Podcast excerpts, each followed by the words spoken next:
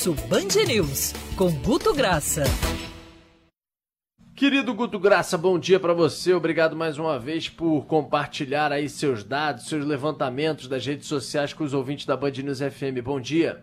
Bom dia, Rodolfo. E não dá para já começar o dia falando de alguém que, falando de rede social, qualquer administrador público ou imprensa que quiser ver um modal de transporte que tem reclamação frequente durante todo o ano é o BRT.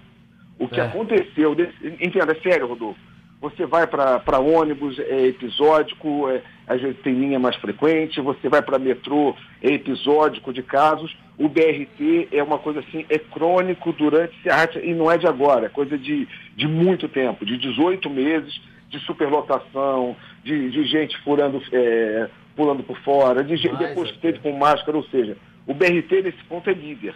Só que quando você chega, Rodolfo, no caso em questão, o volume sobre BRT em redes chegou a ter ontem e anteontem 1,2 milhões de engajamentos. É, é, mais, muito mais do que ele transporta. Então, assim, ou, é, foi uma coisa que quem esteve em rede ontem viu esse tipo de reclamação, e o WhatsApp da mesma forma, muito vídeo de reclamação, como é que vai, as pessoas fazendo vídeo de indignado mesmo, Rodolfo. A indignação uhum. com o BRT é, 95% com razão. do postado é reclamação e pesada. Não, não tem é, com razão, com razão. Agora, o que está explodindo também as redes sociais todos os dias é o calor infernal, o sol, as pessoas derretendo, os memes por aí, né, Guto? Pois é, Rodolfo, é interessante que eu jogo a pergunta para você, para o Pinho e para a audiência, que quem mora no Rio de Janeiro há pelo menos 3, 4 anos é o suficiente sabe que aqui a gente tem aquele verão e tem aquele verão infernal, que é o que a gente vive por volta de janeiro e fevereiro. Só que, Rodolfo, tal qual aquele cara que re resolve reclamado, que já, que já conhece, é 70%. O vo volume de reclamação do calor é 70% e 30% celebrando que o calor é isso mesmo, o Rio de Janeiro faz parte. Agora, o pessoal está inclemente com o calor, como o calor está inclemente com ele, tá?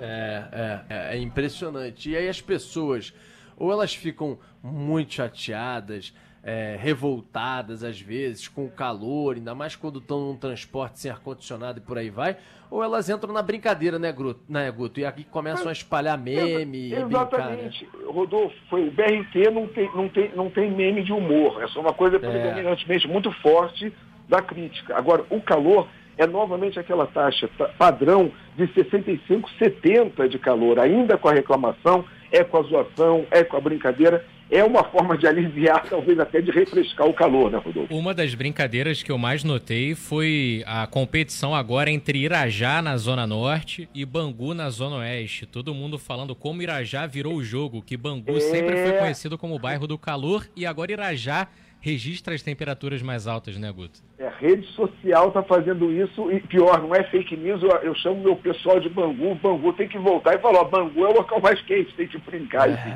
Mas isso só entende quem já foi ver jogo e moça bonita de tarde no verão e que não era nem do seu time, eu fui ver um Botafogo e América, ou seja, é coisa do carioquismo aguentar aquele sol.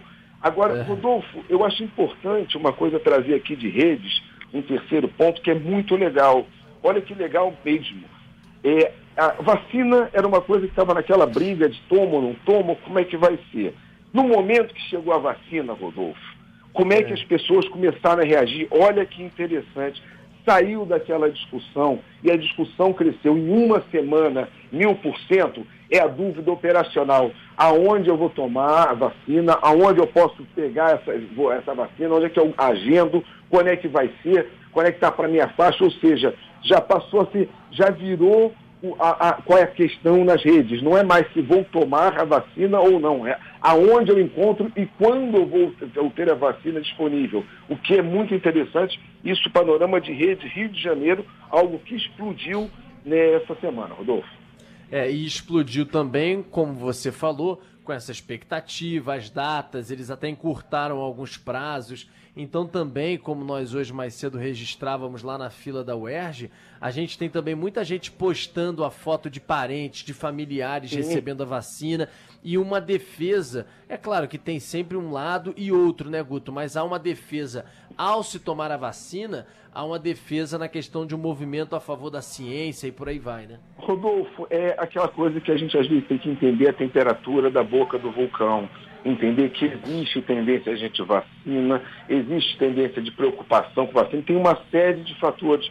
Mas é muito claro, uma, numa expressão de opinião pública, que quando chegou a vacina, o assunto vacina ou não vacina, ele passa a ser uma discussão realmente acessória para conversar, que passa a ser uma discussão de, de gueto, no sentido, no sentido de, de fechamento de uma questão antivacinal, e volta à sociedade aqui, perguntar aonde eu posso pegar essa vacina, quando eu vou poder, eh, vai estar disponível. É interessante a gente compreender isso. Quando a ciência chega, Rodolfo, quando chega o, o, a, a, questão de fato, você joga luz onde tem sombra. E onde tem luz, Rodolfo, tem conhecimento e vem a reboque toda uma série de, como se disse, de coisas boas. São as pessoas postando a foto de imunizando um parente desse momento de, de entender que a gente está num processo de derrota de uma pandemia que vai ser uma coisa que a gente vai conviver ainda durante o tempo.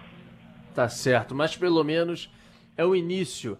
Quem é, sabe o início de uma onda muito positiva e que a gente consiga, num país também tão grande, né? Ou seja, precisamos de milhões e milhões e milhões de vacinados para a gente começar a pensar em reversão de curva, né? Mas de qualquer maneira, eu acho que está aberta essa porta, essa luz no fim do túnel se aproximou e que a gente possa, ao longo desse primeiro semestre, quem sabe no final desse primeiro semestre, começar a ver um impacto mais concreto, não só na vida de uma parte da população, como no, no geral no, no combate a essa pandemia, né, Guto? Exato, Rodolfo. É entender que tudo é processo, não é citando provérbio ou frasezinha à toa, mas para caminhar uma muralha, da China, a muralha da China é necessário dar o primeiro passo. A gente está dando o primeiro passo, a gente vai ter que querer que acelere, a sociedade vai cobrar isso, mas é entender o que a gente está vivenciando e da onde a gente saiu, Rodolfo. A gente ficou, já está há um ano trabalhando de forma diferenciada, a gente está, pessoas que perderam faturamento, empregos que foram derretidos, ou seja, a gente está numa pressa para querer voltar à vida. É natural que a gente compreenda essa pressa, mas é uma marcha que a gente vai caminhar. Vamos embora junto é. e vamos acreditar sem nenhuma frase aqui de coach querendo. É só compreensão. Demanda paciência e serenidade, que é tudo que a gente vai viver ainda em 21, 22 e provavelmente 23, Rodolfo. A gente corre atrás. É isso aí, Guto. Um abraço para você, querido. Até quarta-feira que vem. Até a quarta-feira que vem, ou qualquer edição extraordinária, é só chamar. Estamos aí. Grande abraço a todos. Obrigado.